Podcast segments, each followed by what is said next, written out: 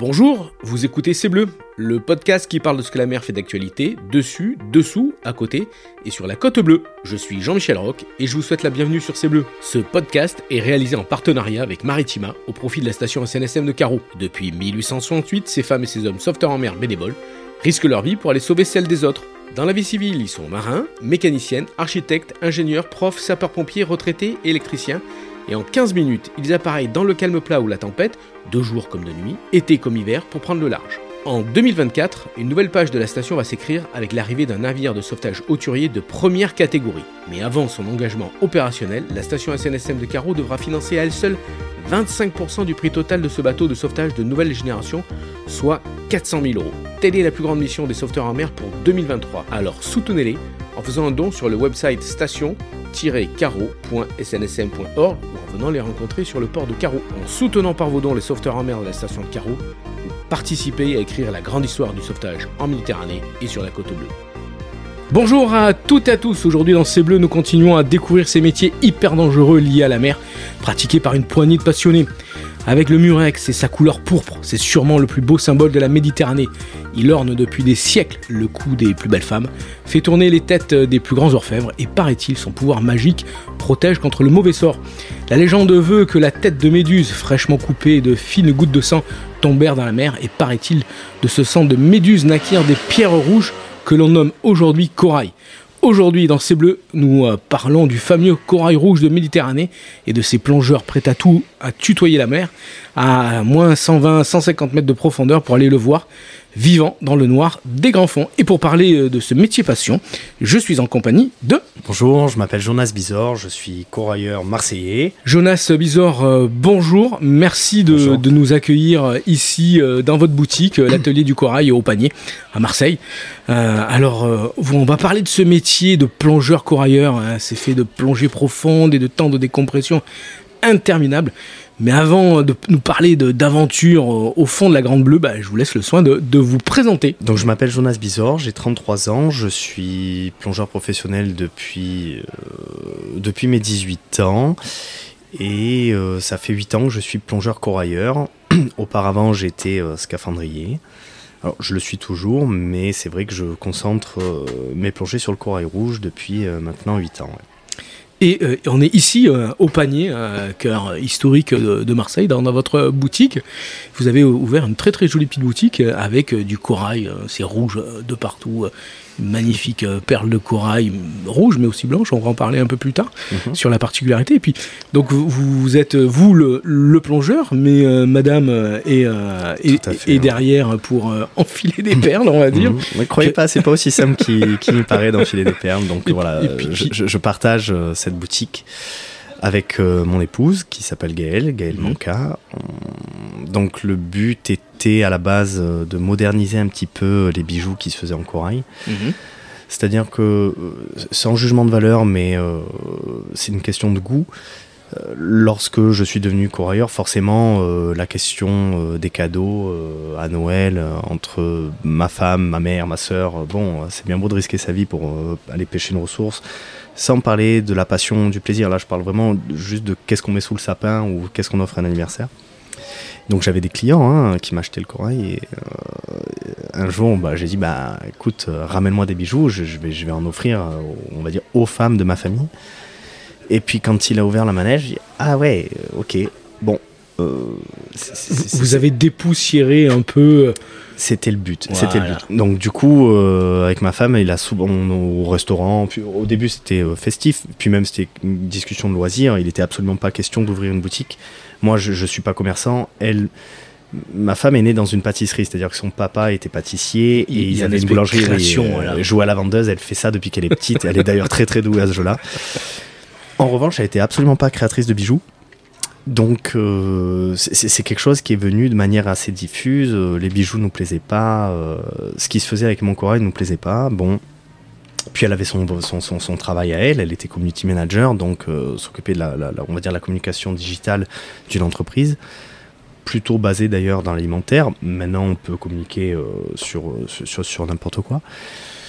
Et on a eu la, te- le, le- le- le- on va dire la, la comment, pardon. L'idée, le, non, pas volonté, l'idée, euh, la, la- la proposition de récupérer ici. Ici, en fait, ça a été créé par euh, un Corse qui s'appelle Eric, Eric Denisa, qui, euh, qui, qui était un de mes, anciens clients. Il m'a acheté un petit peu de corail et euh, un jour, euh, on a eu l'opportunité. Il nous a proposé, il dit, écoute, moi j'ai envie de rentrer chez moi. euh, Est-ce que ça vous intéresse? Alors à la base, moi, dès le premier jour, je, dis, écoute, euh, à ma femme, hein, euh, c'est un peu toi qui décides.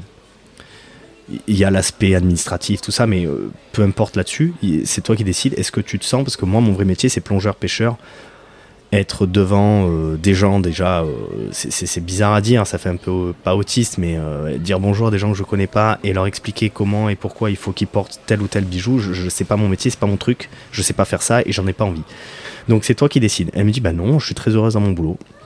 Ah. Et, puis, et puis se passe un peu de temps, deux mois, trois mois, quatre mois, et puis dit, tu sais, finalement, ça pourrait être une très très belle aventure. Je dis, bah, je, je suis assez d'accord avec toi. euh, euh, on pourrait passer même plus de temps ensemble, tout ça. Allez, banco, on y va.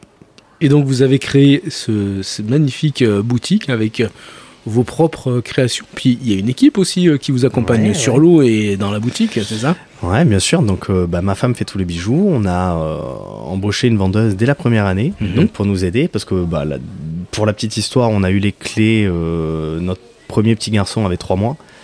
C'était. euh, Il faut tout faire en même temps. voilà, c'est voilà. pas Ça, ça- ça a été, ça a été très sport, ça l'est toujours, puisque maintenant, euh, ce premier petit garçon qui a 5 ans a un petit frère. Oula. Donc c'est toujours sport. Et donc on a rencontré euh, bah, notre, notre, notre vendeuse salariée, mais bon, ça c'est son statut, on va dire, euh, ju- juridique, mais elle fait euh, quasiment partie de la famille. Donc comme vous vous en doutez, c'est un très mauvais élément. Elle nous écoute d'ailleurs à l'heure actuelle. là, hein. elle est dans la boutique Et là. oui, puisqu'on est dans la boutique, c'est ça qui est, qui est Mhm. super, c'est qu'on on a les, les clients qui sont euh, qui rentrent et, et qui observent euh, toutes ces magnifiques euh, créations de corail. Mais alors le corail, qu'est-ce que c'est exactement? C'est c'est c'est une pierre, c'est un être vivant, euh, c'est quoi? Ah, c'est un peu des deux. C'est euh, C'est un être mystérieux, vivant. ouais, bien sûr, bien sûr, c'est mystérieux. Pendant longtemps, on a cru que c'était un, un végétal qui se pétrifiait. Du coup, on reviendra sur le terme par rapport à l'histoire euh, du corail, l'histoire dans la mythologie du corail rouge. Mais même les scientifiques jusqu'au XVIIIe siècle ont pensé que le corail se pétrifiait au contact de l'air, ce qui est totalement faux puisqu'il est déjà rigide sous l'eau. En revanche, c'est un animal.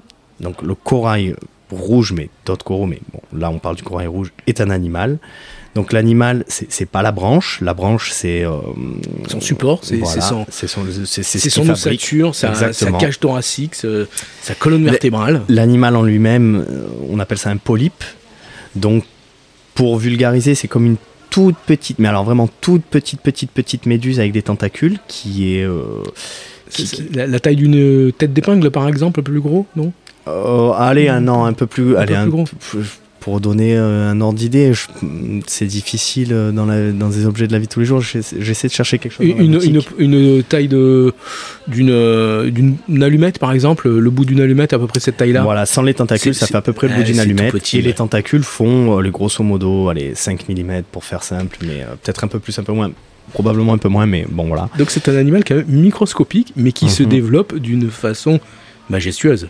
Ouais, c'est très joli, c'est très joli. euh, bah, D'ailleurs, les architectes font pas mal d'études sur le corail et le corail rouge parce que sa morphologie n'est pas euh, enfin, quantifiable, ne répond pas à une, loi mathématique. Alors là, c'est.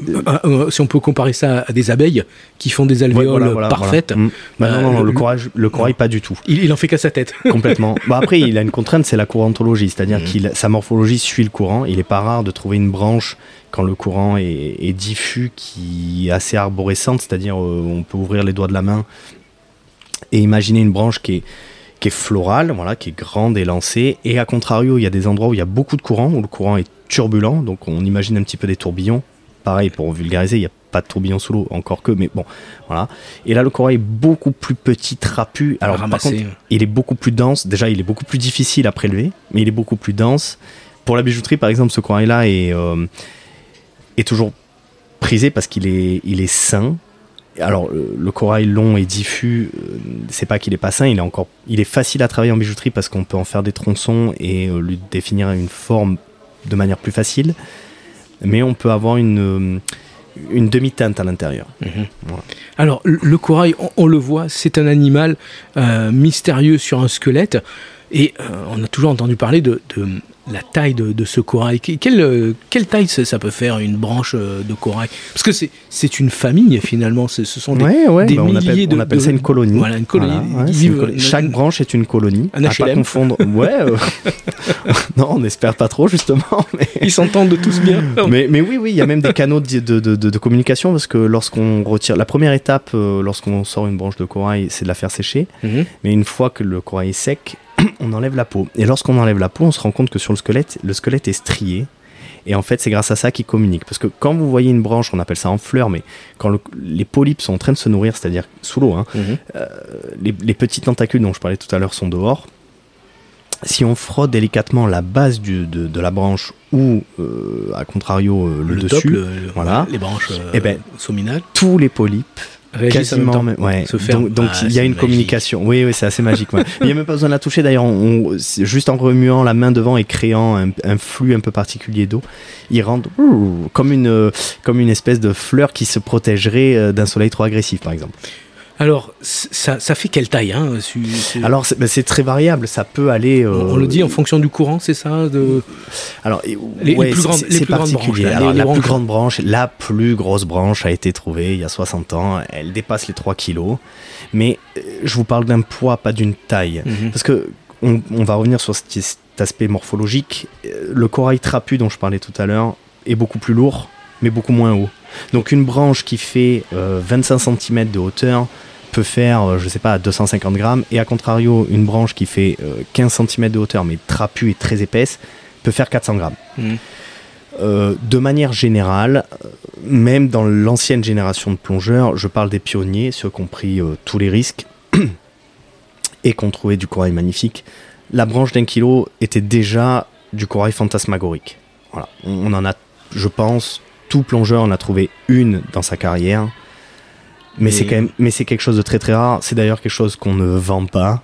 Euh, voilà, la branche d'un kilo, elle n'est pas à vendre.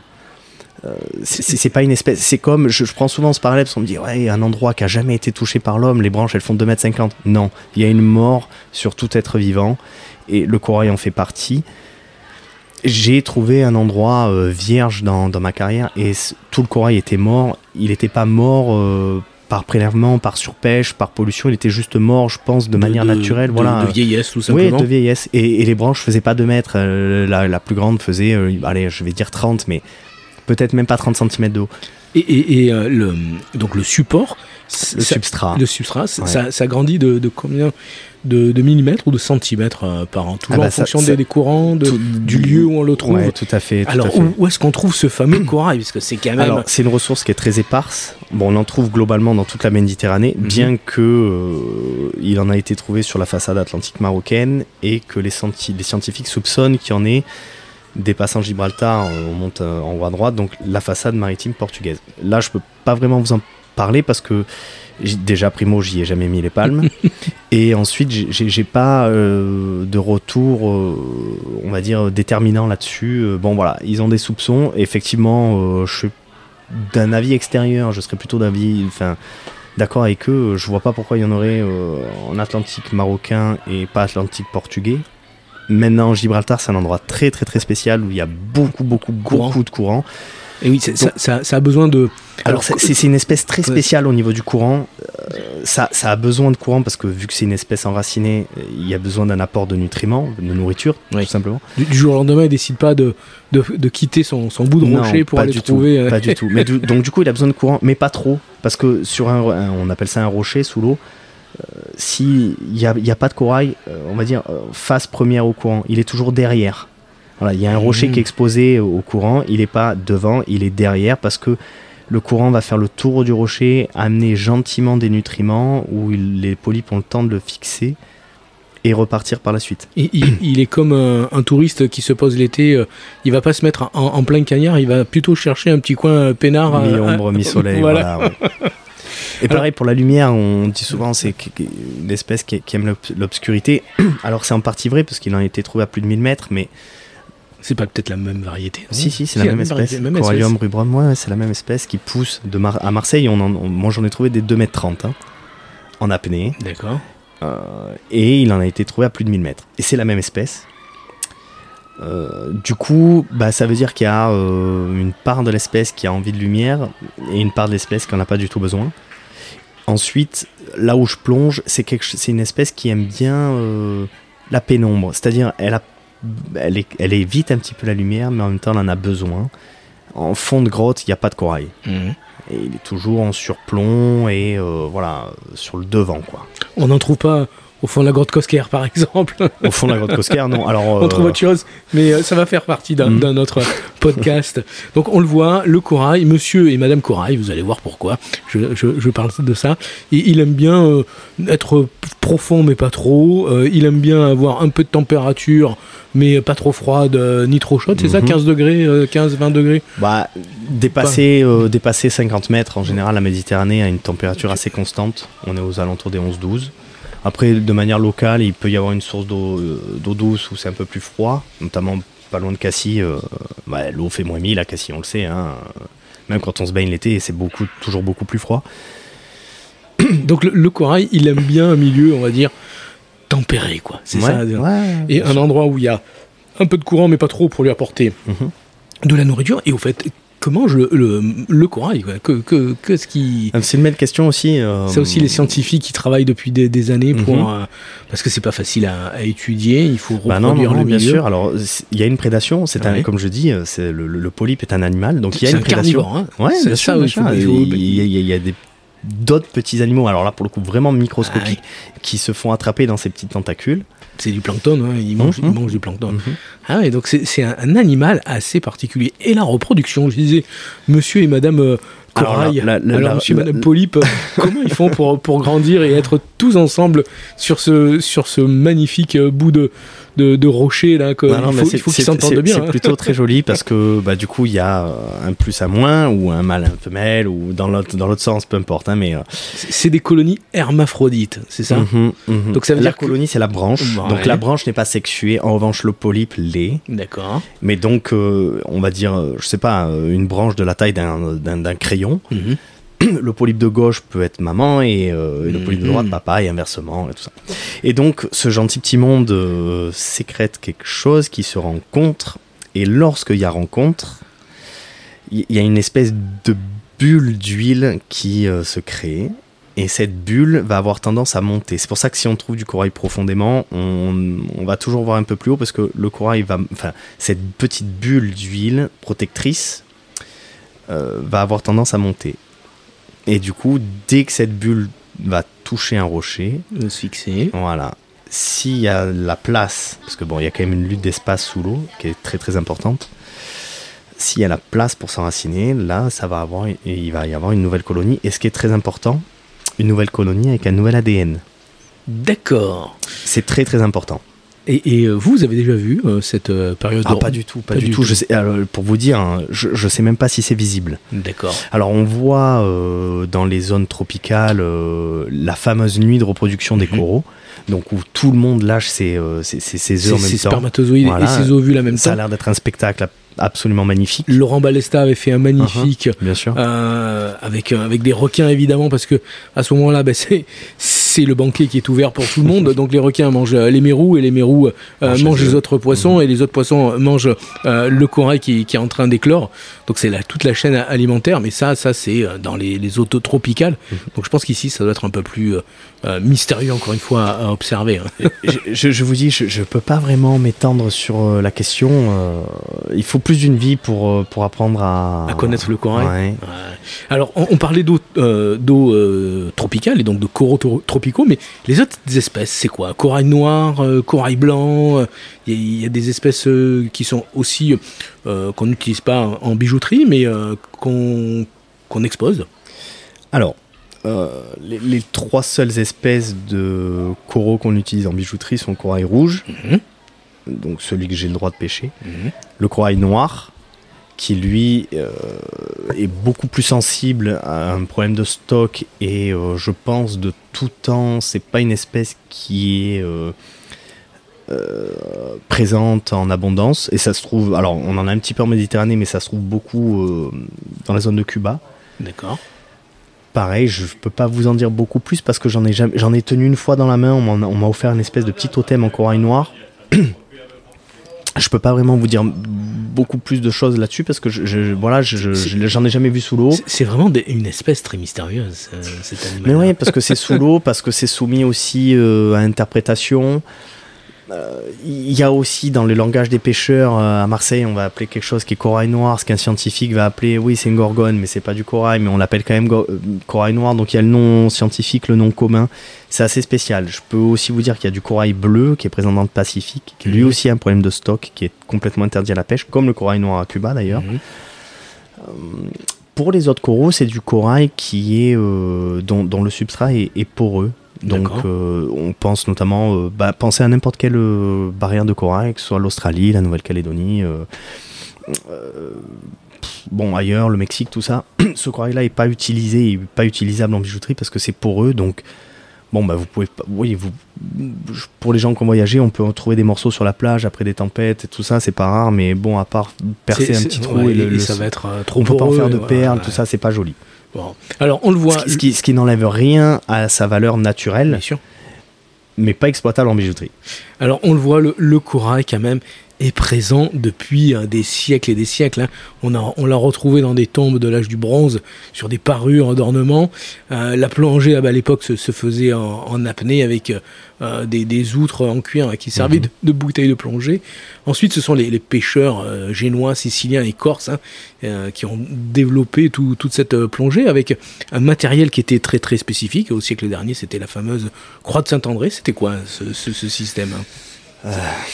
Difficile à expliquer quand on est à la radio. C'est très facile à expliquer. Ah. C'est euh, deux IPN, donc deux barres en fer, en croix, donc vraiment à 90 degrés, avec des, bon, ce qu'en en, termes de pêcheur, en pêcheur on appelle des estraces. Bon, c'est des morceaux de filet euh, martyrs, en fait, des, des, morceaux de filet, pardon du terme, mais pourris qu'on met aux extrémités. Et cette croix était balancée au fond et était raclée. Euh, et le corail se prenait C'est à peine plus intelligent que la pêche à la dynamite. Hein, voilà. Parce que pour un kilo sorti, ils estiment qu'il y a entre 15 et 20 au fond. Parce qu'il n'y a aucune sélection, il n'y a, aucun choix, il n'y a, enfin, a rien. Mais bon, c'est il y a 100 ans. C'était une autre époque.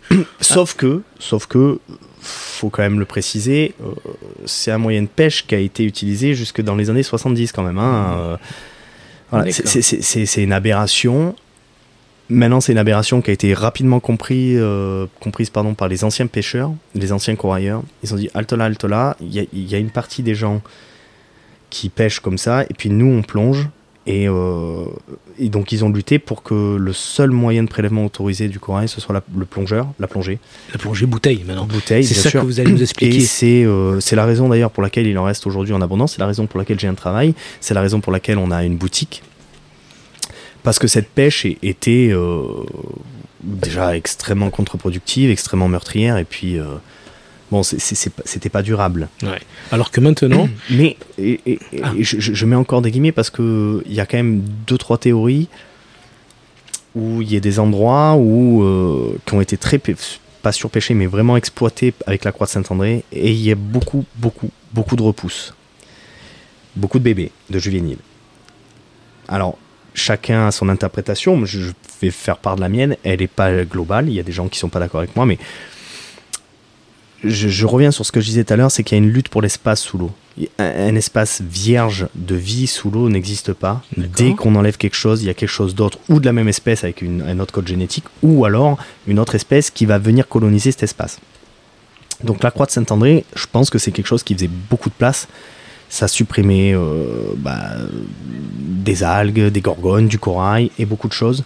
Et donc un caillou tout blanc sous l'eau, il est très très vite colonisé.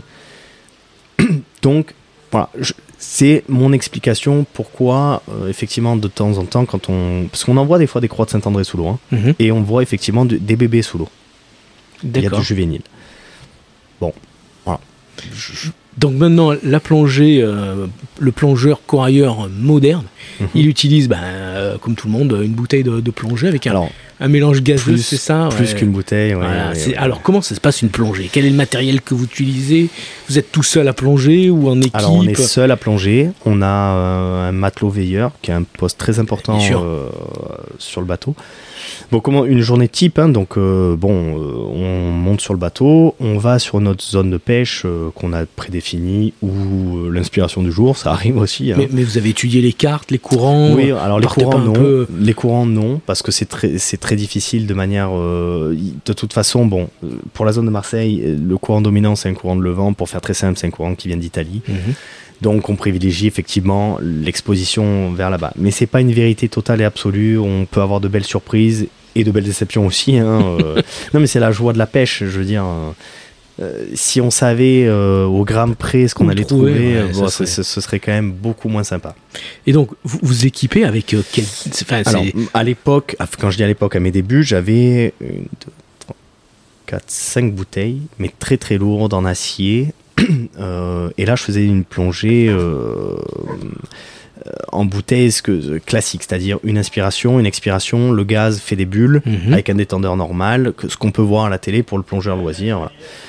Euh, c'est une plongée qui avait de bons côtés et de mauvais côtés. Le bon côté, c'est ce qu'on sait, ce qu'on respire du début jusqu'à la fin de la plongée, puisque c'est nous qui faisons nos mélanges dans les bouteilles. Donc, au plus on descend profond, on cherche à réduire le pourcentage d'oxygène qui devient une neurotoxine et également le pourcentage d'azote qui euh, bon, euh, fait le phénomène d'ivresse des profondeurs, donc ça s'appelle une narcose, mais voilà, qui peut avoir euh, dans les moments de, manière simple une, euphorie, mais ça peut aller beaucoup plus loin.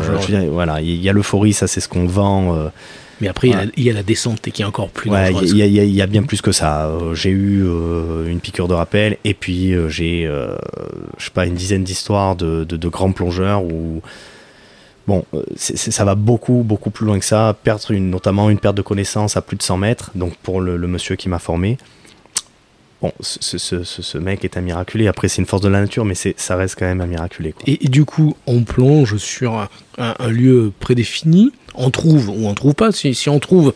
Alors avant ça, voilà, je vous dis, on est sur le bateau, on va sur la zone de pêche, pas sur le lieu précis, sur la mhm. zone de pêche, la zone qu'on estime qui est porteuse. Donc là, on allume un appareil qui s'appelle le sondeur. Le sondeur euh, va nous prendre une espèce de photo, de, une coupe du fond. C'est-à-dire, euh, imaginez un fond, euh, un électrocardiogramme à l'hôpital. Donc le bip, bip, bip, voilà. Donc quand c'est tout plat, c'est du sable, c'est absolument pas intéressant parce que le corail, ce qu'on disait tout à l'heure, il a besoin de s'enraciner sur, un, rocher. voilà, sur un rocher. Donc c'est tout plat, c'est tout plat, c'est tout plat. Hop, il y a un, relief. Donc peut-être qu'il y a du corail à cet endroit. Donc on fait un passage, deux passages, dix passages pour voir si ce fameux relief nous plaît.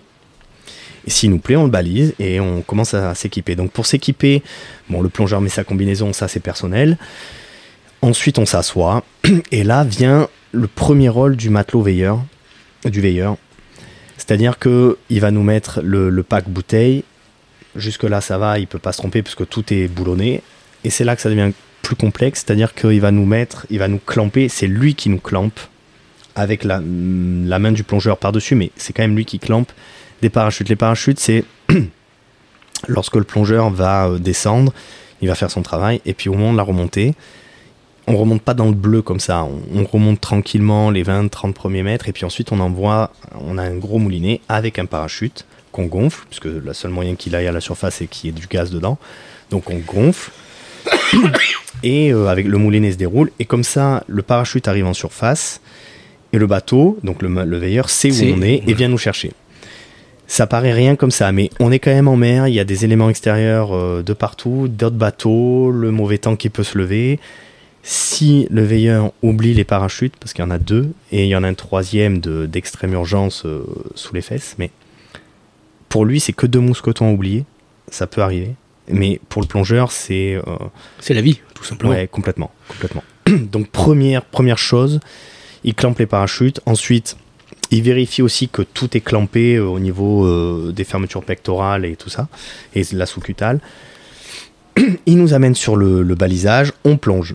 Là, le veilleur, il va se reculer un petit peu, mais pas loin. Il faut qu'il soit près du balisage sans êtes dessus parce que s'il y a une remontée d'urgence, il faut pas que le parachute se prenne dans l'hélice ou quoi. Tape dans Donc, le bateau. il- et en même temps, il faut pas qu'il y ait un bateau environnement. Donc il, il a une position très spéciale, il fait en même temps chien de garde, sans, euh, je veux dire, c'est très important de protéger son périmètre. En même temps, il faut qu'il soit dedans, mais pas trop près. Donc il, a une position particulière. Honnêtement, une plongée, ça dure, euh, une- une- la, récolte dure entre 30 et 45 minutes. J'ai commencé veilleur.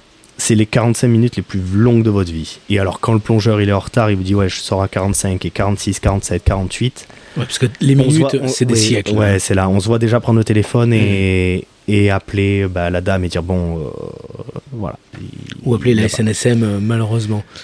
Ouais, enfin bon, la SNSM, euh, Ah, pareil, on en parlera là, à 100 mètres. euh, On, bon. peut, on peut plus rien faire, hein, Bah malheureusement. non.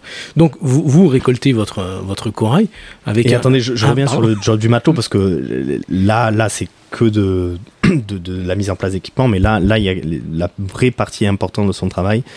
Une fois que le plongeur a fini sa récolte, il range la martelette dans le panier, il commence à remonter délicatement et il envoie ce fameux parachute.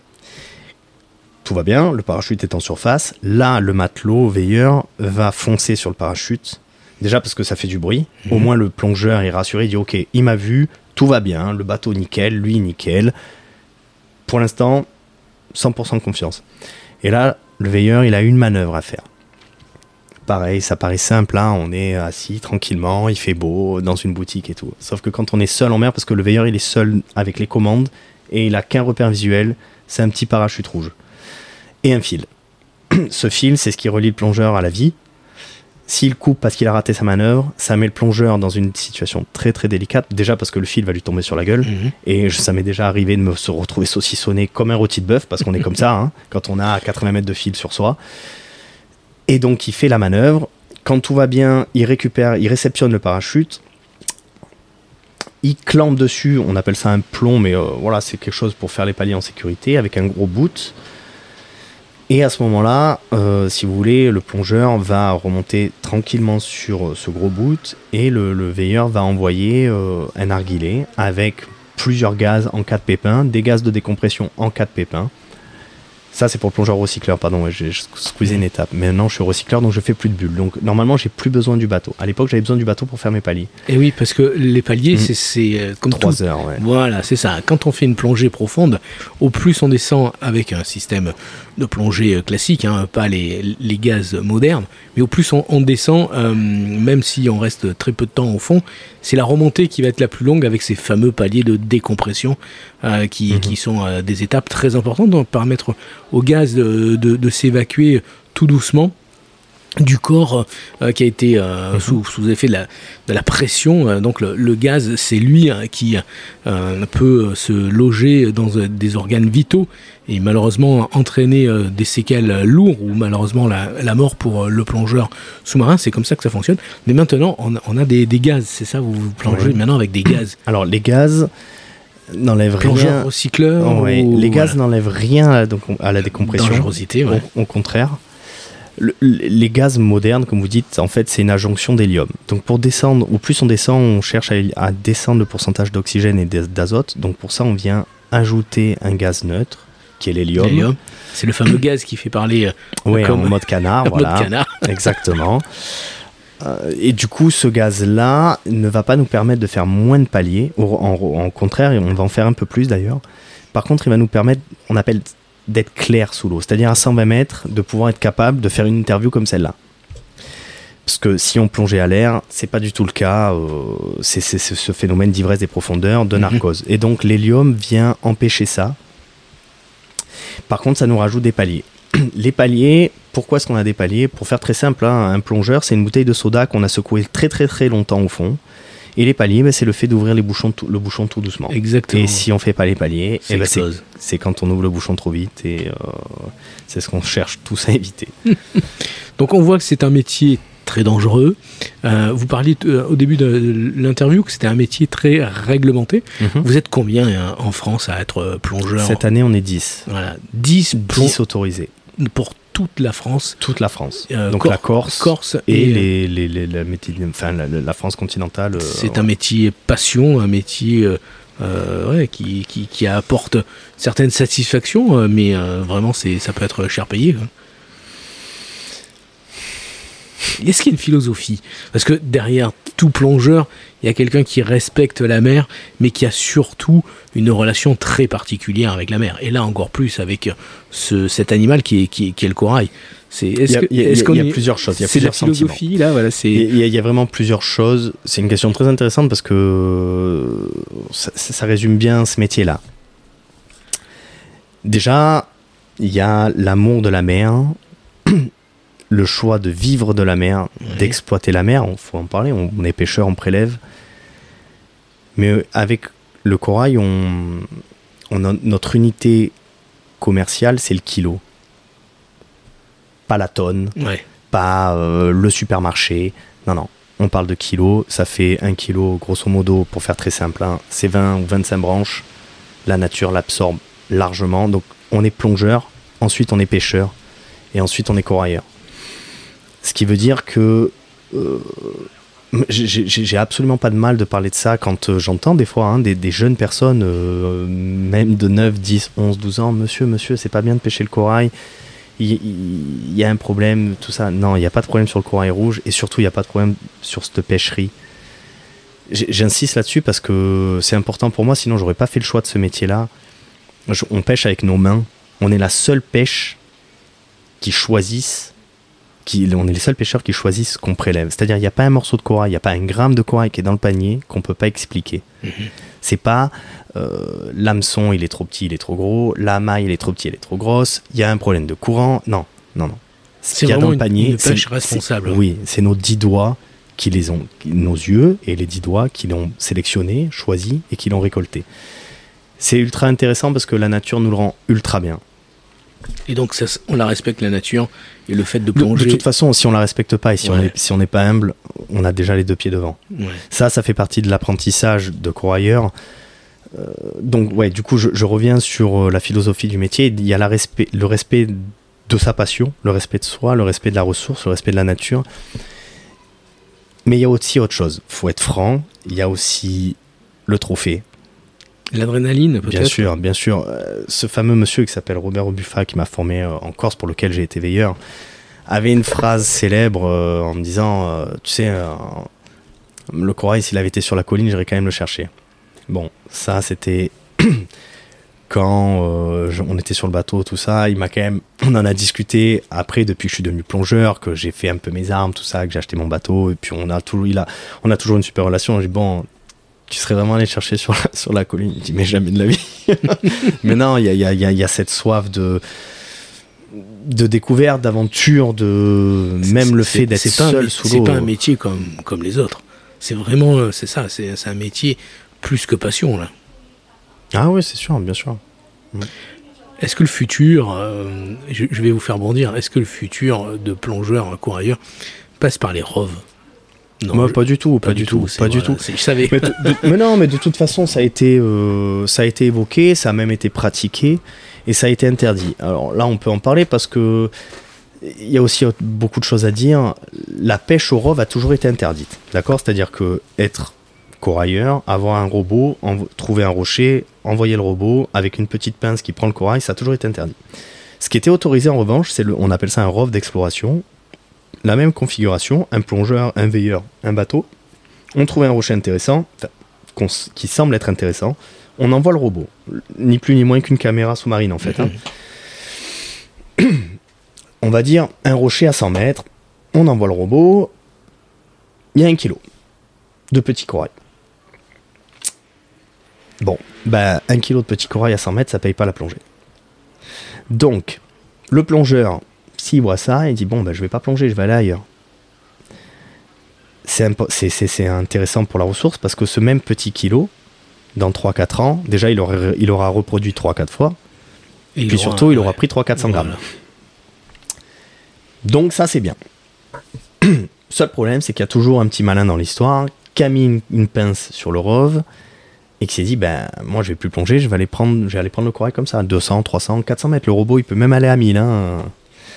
Et donc ça pose problème aux unités de contrôle, aux unités qui régulent tout ça, et ça pose problème aussi aux autres plongeurs, faut être franc, euh, c'est pas juste. Bon, euh, se situer entre les deux, parce que on reprend la situation des 100 mètres tout à l'heure, il n'y a pas le robot, il y a un rocher intéressant, le plongeur s'équipe, il y est déjà à 100 mètres. Les frais et les airs déjà engagés pour être à 100 mètres. Il y a un kilo de petits corail, il y est. Ben, il va les prendre. Je veux dire, il y a un moment. euh, Je, je parle beaucoup de la passion et du respect et tout ça, c'est vrai. Malheureusement, on est quand même obligé de le dire. euh, bah, il y a aussi l'aspect économique d'une petite entreprise avec un artisan et euh, un artisan qui a un salarié. Il faut que tout le monde mange à la fin du mois. Enfin, je, je- je la fais courte parce Ah, c'est on, les connaît. hein, bien voilà. On y est. C'est dommage. J'aimerais bien un jour dire, ben, bah, j'ai assez de trésorerie pour dire, ben, ce petit kilo-là, je le laisse. À 50 mètres, aucun problème. On le laisse, ce corail-là. C'est pas grave. Une plongée à 50 mètres, c'est pas très cher. À 100 mètres, oui. Ouais, c'est d'autres moyens qui sont euh, engagés. hein. Et, et quelle est votre profondeur euh, À quelle profondeur vous, vous allez euh Alors, ça dépend. depuis, depuis que je suis papa ou avant Officiellement, papa. officieusement, voilà. Non, non, tout est officiel. Je- J'ai absolument honte de rien là-dessus. Non, officieusement, c'est par rapport. euh, voilà, il faut pas le dire. Ah, aux- madame, à non, madame. madame, madame, est, est au courant de tout. euh, bien au contraire. hein. C'est un soutien important.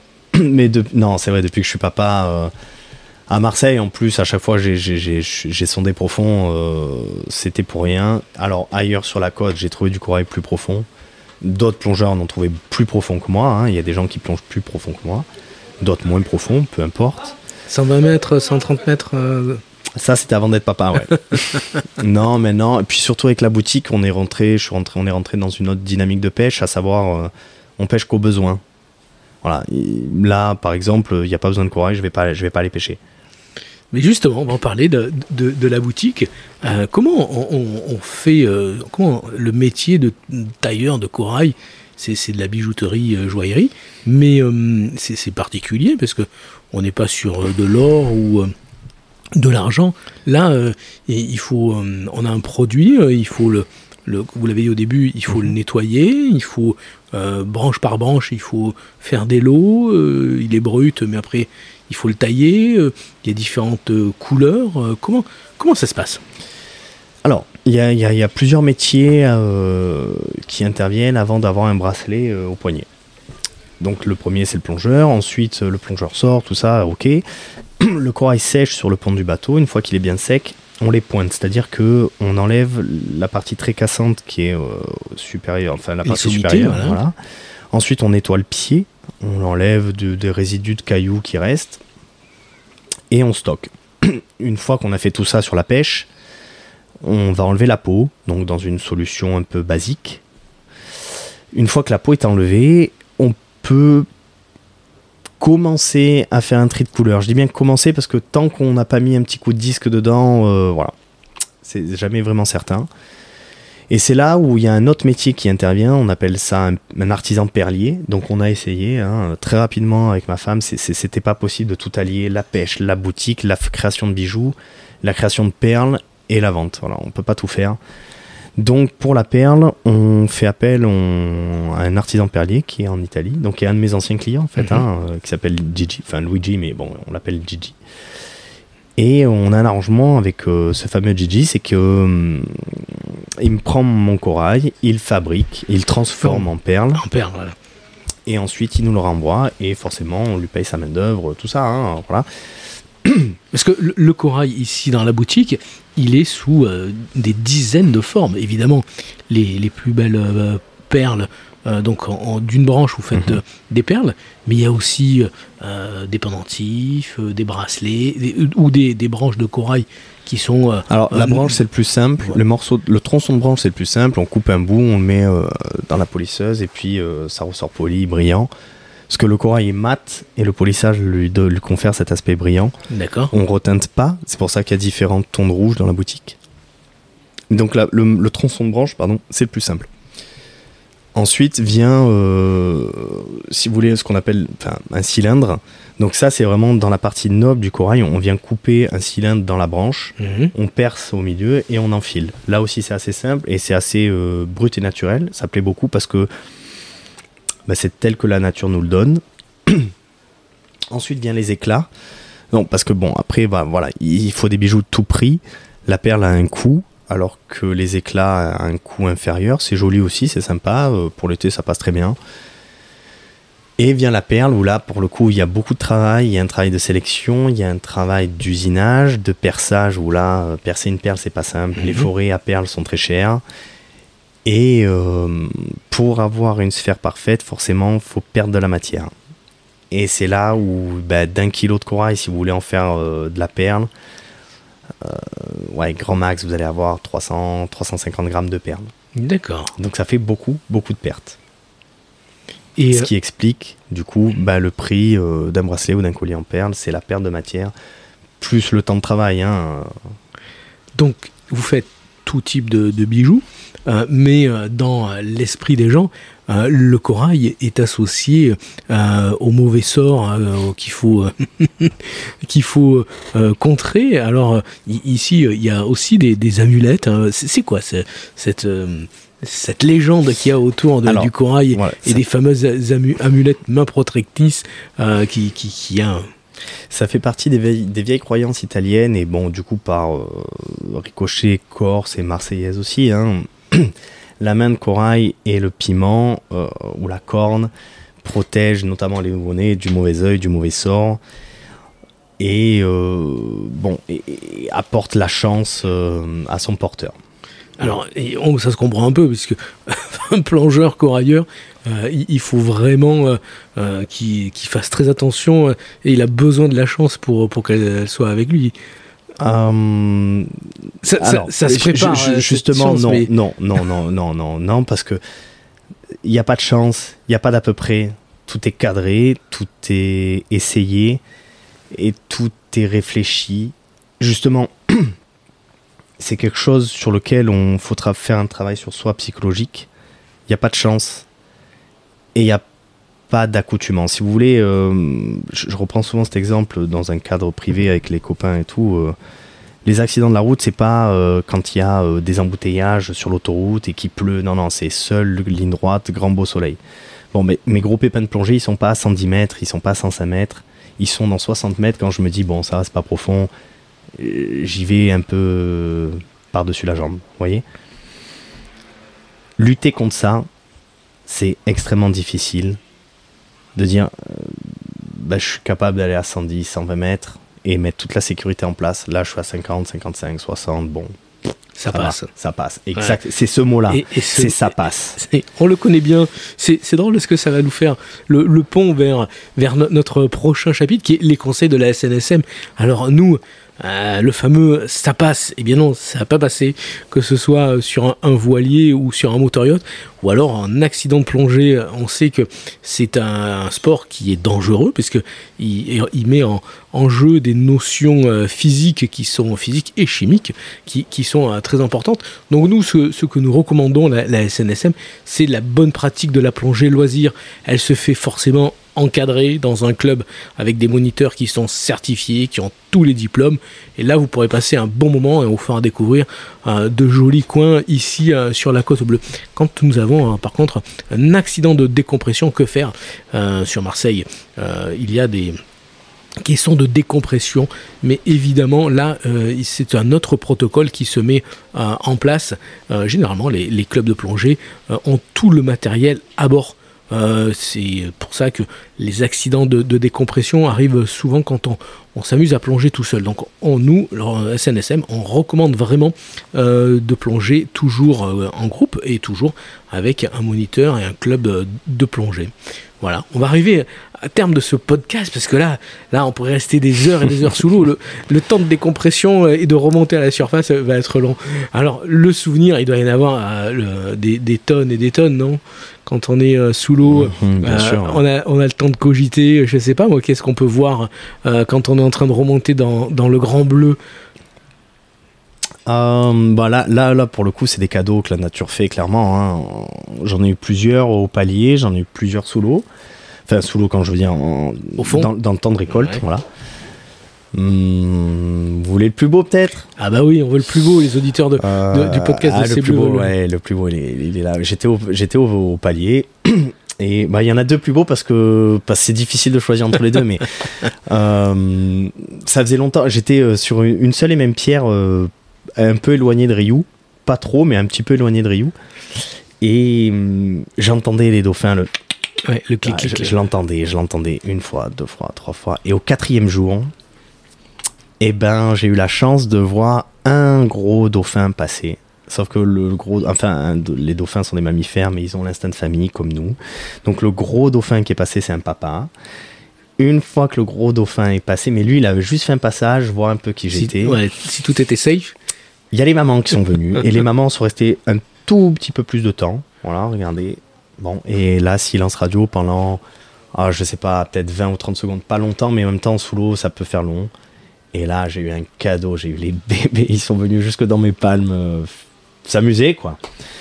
Donc, ouais, très très beau cadeau. Et euh, deuxième beau cadeau, j'avais entendu des bruits un peu inhabituels euh, lors de la récolte, mais en même temps, on est concentré à autre chose. Et lors de la remontée aussi, mais on est aussi concentré dans la manœuvre, tout ça. Arrivé au palier, quand toutes les choses se calment et qu'on se concentre sur Mhm. le temps et sur ce qui se passe dans notre corps, j'ai entendu une baleine. d'accord. Et euh, une baleine, là, on- je suis en train de vous parler. c'est du son, donc il y a une vibration. Ce qui vibre, c'est mes cordes vocales, vos, vos tympans. N'importe qui qui a une conversation euh, capte ça.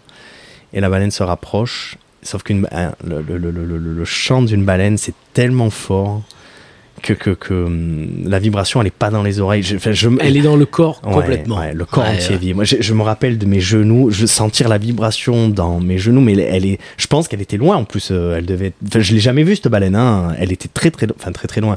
Elle devait peut-être à 500 mètres, mais mais mais mais hum, La puissance de vocalise est Et énorme. puis c'était euh, hypnotisant. Euh, Un de mes rêves d'enfance venait de se réaliser. J'avais une baleine près de moi. Alors je l'ai pas vue, mais mais mais elle était à Ouais, elle était là. Ça fait de beaux souvenirs. Euh, merci beaucoup. On va finir avec euh, toujours euh, le coin de lecture et des beaux livres. On s'approche de, Noël. Donc, les, beaux, les beaux livres à mettre sous le sapin avec un, ou deux pendentifs ici de, l'atelier du corail. Le mystère du corail rouge, enquête autour de la Méditerranée. Ça, c'est de Anne Jankeliovic et de Stéphane Kiel. Après le corail, un trésor à préserver. Ça, c'est de Lionel Duhaut. Et un corail rouge, mystère et magie. Ça, c'est de Charles Paolini. Voilà. Bah, avec ça, vous, aurez vraiment de quoi euh, il y a souvent de belles belles photos euh, et euh, tout savoir sur le corail. Voilà, c'est la fin de ce podcast. Il a jamais été aussi long, 50 minutes. Là, là, je vous dis, on a mis un sacré temps de, de décompression. Ben, Jo- Jo- Jo- Jonas, merci euh, vraiment d'avoir partagé Ben, avec nous ce- sa passion pour, le corail. Alors, si le corail rouge vous intéresse, ben, je vous invite à pousser les portes de l'atelier du corail rouge ici à Panier, au panier à- à Marseille. Il y a des petites choses et des trésors euh, magnifiques à découvrir et pour toutes les bourses. Ça, c'est important à le souligner. N'oubliez pas d'aller soutenir avec Radio et TV Maritima les sauveteurs en mer avec vos dons sur le site station-caro.snsm.org. Vous pouvez venir nous rencontrer à Caro tous les samedis matins, c'est facile, on est sur le port à côté du marché aux poissons. Allez, on se retrouve euh, dans 15 jours avec un nouveau podcast de C'est Bleu avec un nouvel invité. Jonas Bizor, merci de nous avoir fait découvrir votre passion euh, et euh, voilà pour, pour ce- ce- ce- cet animal mythique qu'est le corail rouge. Merci à vous, merci pour euh, d'avoir écouté, merci pour le travail que vous réalisez euh, tous les jours, d'aller euh, bah, de venir nous, nous sauver quand, quand le temps grogne. On essaye, on essaye, c'est la passion euh, des euh, 35 sauveteuses et sauveteurs en mer de la station de, de Carreau. Merci, à bientôt, au revoir. Au revoir, merci.